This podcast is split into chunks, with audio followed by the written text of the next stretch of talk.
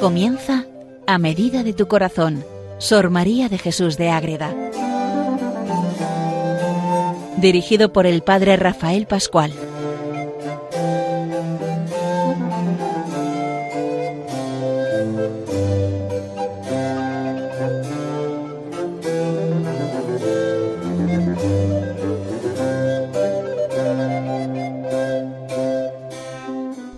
Un programa más dedicado a Sor María de Jesús de Ágreda. ¿Quién es Sor María? Pues ya la conocemos, pero hay que estar siempre porque puede haber algún oyente nuevo que se sume a conocer a Madre Ágreda.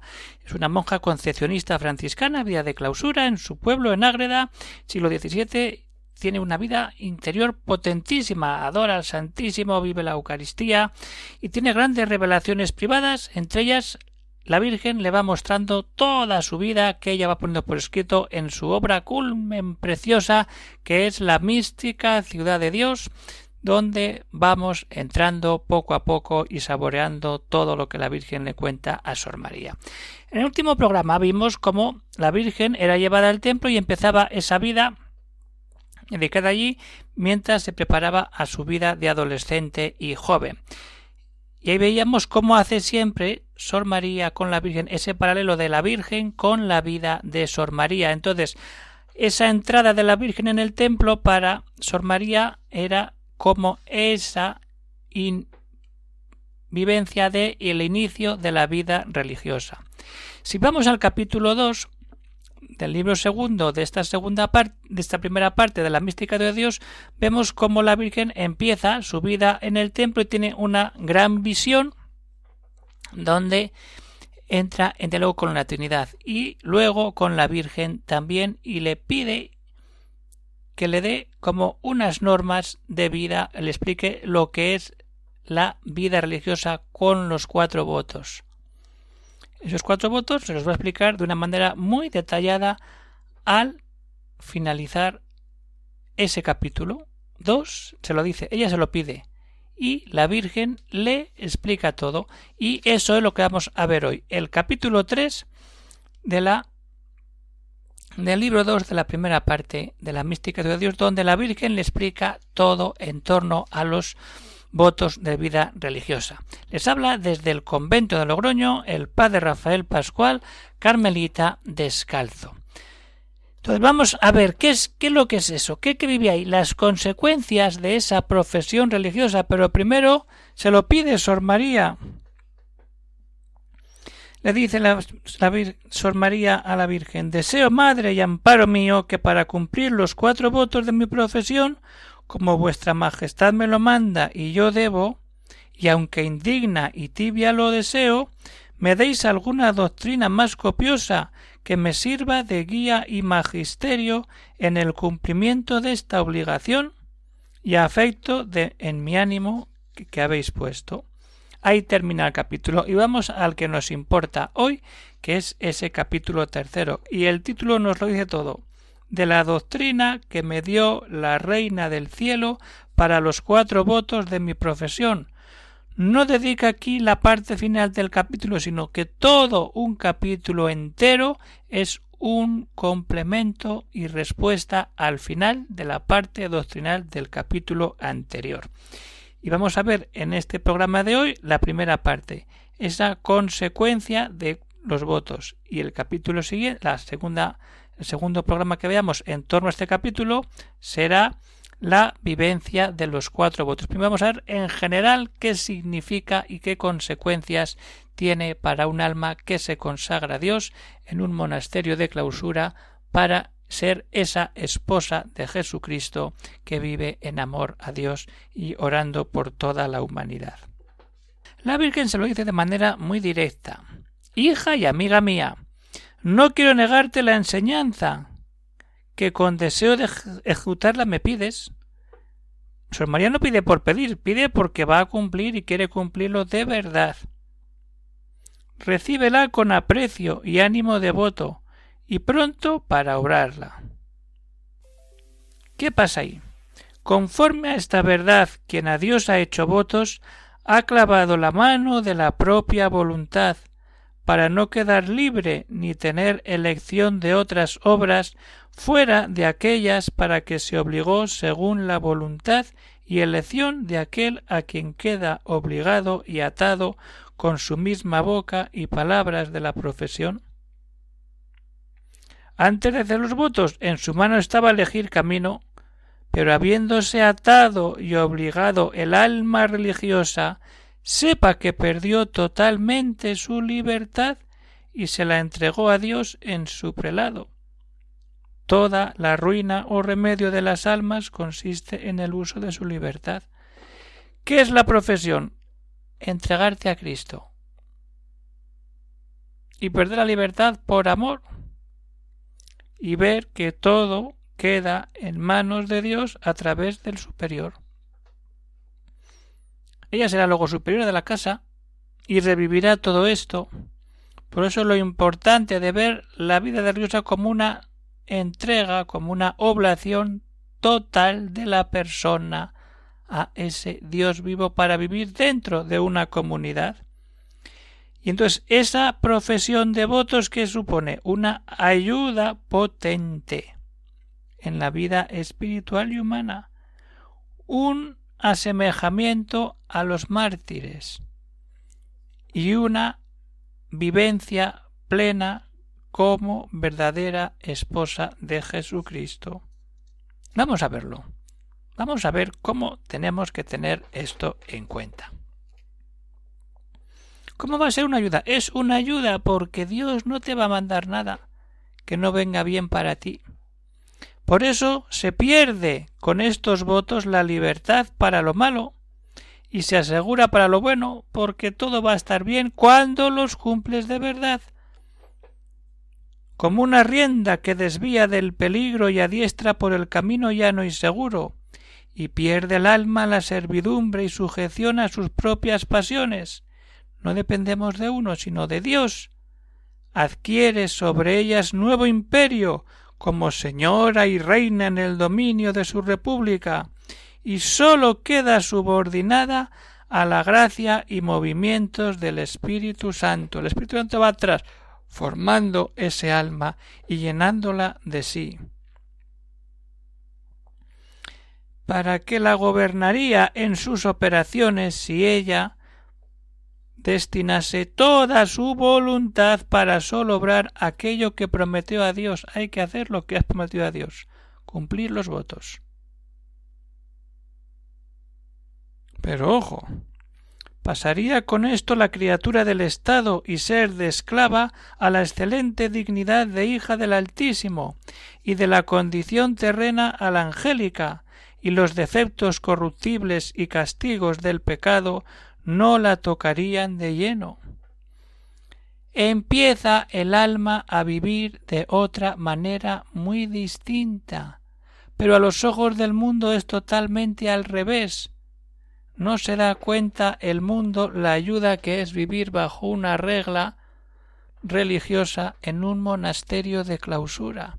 Es la grandeza potente, pero hay que ver todo, es decir, te entregas a Dios, y Dios tiene mediadores y esa mediación y esos votos te ayudan a ser libre totalmente y no depender de nadie ni de ti porque muchas veces nos creemos libres y dependemos de nuestro yo y tenemos que depender del yo con mayúscula que es Jesucristo. Yo soy.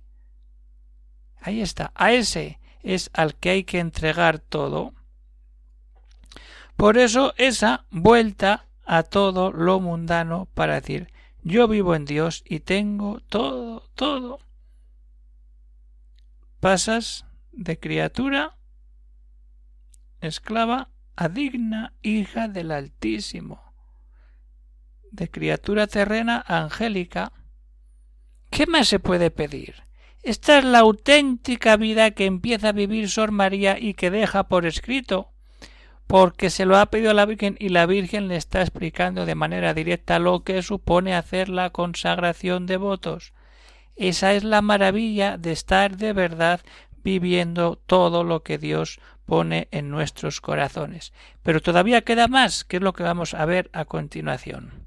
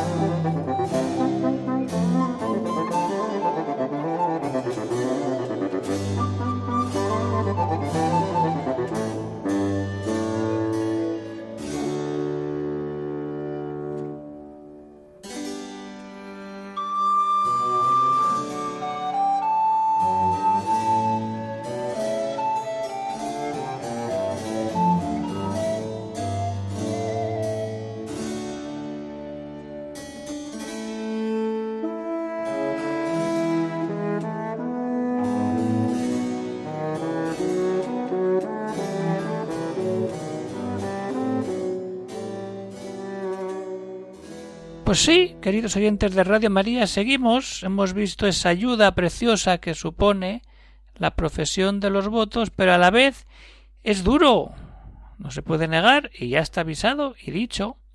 Por eso, un paso más en esa consagración, en esa profesión de votos está el paralelismo con la vida de los mártires. Dan todo hasta dar la sangre, entregar todo. Pues una consagrada a Dios da todo y se entrega al Dios del todo como los mártires. Y eso pasa, y así le sigue diciendo la Virgen. Y no es posible que en la vida mortal puedas alcanzar ni comprender cuáles y cuántos bienes y tesoros granjea el alma, que se dispone con todas sus fuerzas y afectos a cumplir perfectamente con los votos de su profesión. No somos conscientes. ¿Por qué? Te aseguro. Esta frase, ojo, vamos a verla despacio.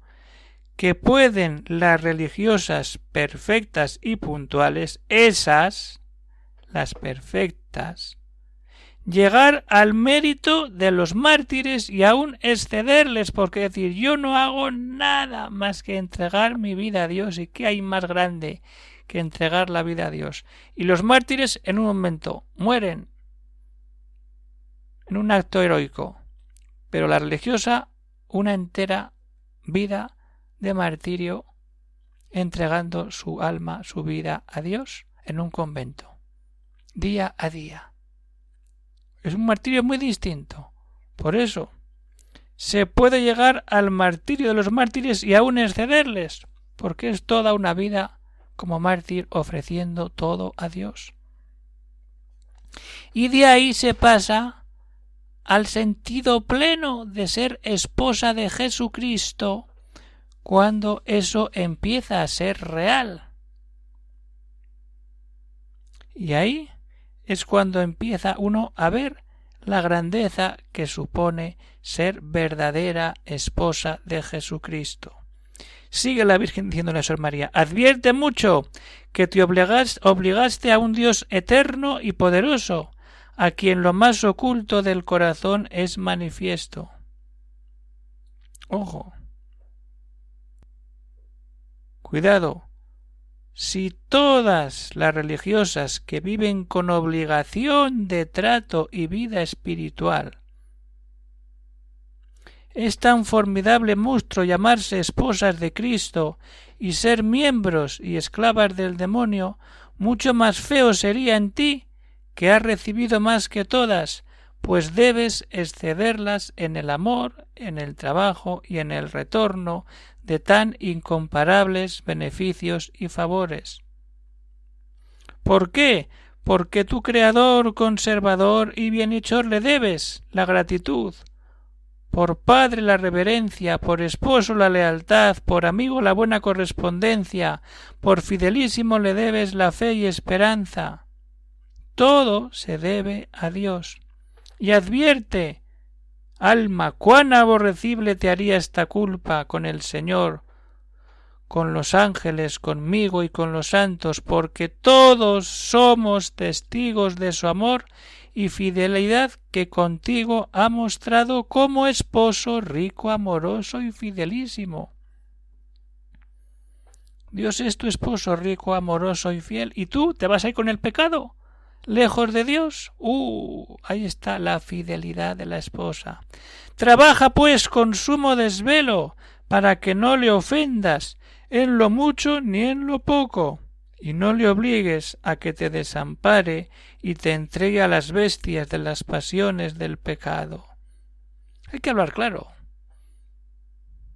Estar en un convento no es tener la vida resuelta y salvada, no, no, no. Se puede caer y se cae y te dejas arrastrar.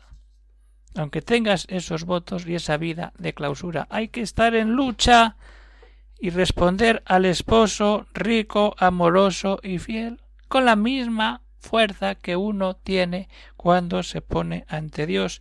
Y el vivir así es lo que nos aleja de esa vida de pecado. Y en la vida consagrada se descubre mucho antes esa culpa, esa condenación eterna del infierno, cuando uno vive ahí y lucha por no caer y reza para que los mortales no caigan en esa desgracia, que es lo más importante. Y con esto ya vamos terminando este programa de hoy. Decir, cómo de verdad en la vida presente, ¿qué pasa? Atemoriza mucho a los mortales y les espanta cualquier pena o tribulación. ¿Por qué? Porque la tienen presente y les toca el sentido. Pero ojo, no les altera ni atemoriza la culpa, porque están embarazados en lo visible, a lo mundano, no pasan a lo inmediato de la culpa de caer en el pecado, que es la pena eterna del infierno. Ojo. Y con esta embebida y unida con el mismo pecado, es tan grave y tardo el corazón humano, porque somos carne, que se deja embriagar de la culpa y no toca en la pena porque no siente el infierno por el sentido. Ah, esas cosas, no, no, esas cosas están ahí. Y el pecado está ahí, y el infierno también, y el cielo. Pero a ver, ¿por dónde caminamos? ¿Hacia el infierno o hacia el cielo? Y cuanto le podía ver y tocar con la fe, la deja ociosa y muerta como si no la tuviera. Oh infelicísima ceguedad de los mortales, torpeza y negligencia que a tantas almas capaces de razón y gloria tienes oprimidas. No hay palabras ni razones suficientes para encarecer este formidable y tremendo peligro. Ojo lo que decía la Virgen. Hija mía, huye, aléjate con el temor santo de tan infeliz estado. Huye de todo eso y entrégate a todos los trabajos y tormentos de la vida, que luego pasa, primero que te acerques a él, pues nada te faltará si a Dios no perdieres. Ahí está, pues si pierdes a Dios pierdes todo. Muy poderoso medio será para asegurarte que no imagines hay culpa pequeña para ti ni para tu estado. Lo poco has de temer mucho, porque el Altísimo conoce que en despreciar las pequeñas culpas, ay, cuidado, abre el corazón la criatura para admitir otras mayores, y no es amor loable el que no cela cualquier disgusto de la persona que ama. Aquí lo vamos a dejar. Y seguiremos en el siguiente programa viendo cómo la Virgen pasa de aquí de explicar esas consecuencias de la profesión, que es una gran ayuda que nos equipara a los mártires y aún más y hace esa vida verdadera de esposa de Jesucristo en la clausura y nos ayuda a vivir lejos del pecado para rechazar y ser conscientes de que somos mortales y hay que buscar el cielo. De ahí pasaremos a esa explicación de vivencia de los cuatro votos monásticos. Y hasta aquí llega el programa de hoy, queridos oyentes de Radio María, seguimos caminando, seguimos buscando todo la unión con Jesús, el conocimiento de Sor María de Jesús de Ágreda y ver cuántas maravillas nos regala a Dios cuando nos acercamos a personajes como Sor María, que nos hacen tan cercana la vida de la Virgen y nos ayuda a la vez a aplicarla a nuestras propias vidas, que aunque lo diga para una monja, lo vale para cualquiera decir yo tengo que ser fiel a mi vocación particular con Jesucristo que me lo ha dado para buscar siempre la vida del cielo. Pues muy bien, queridos oyentes de Radio María, se acaba el programa, puede haber alguna duda, alguna pregunta, pues pueden escribir al siguiente correo electrónico agreda arroba radiomaria.es. Siempre salen cuestiones, comentarios, conocimientos, libros que hay que aclarar, pues ahí en ese correo se puede solucionar las cuestiones, dudas o comentarios. Pues vamos a terminar ya por hoy, da pena, pero es que tenemos camino por delante, hay más programas en Radio María y tenemos tiempo para todo porque la obra de Sor María es muy larga y tenemos tiempo para ello. Un saludo para todos los oyentes, se despide el Padre Rafael Pascual, Carmelita Descalzo desde el convento de Logroño. Un saludo para todos los oyentes y que Dios os bendiga.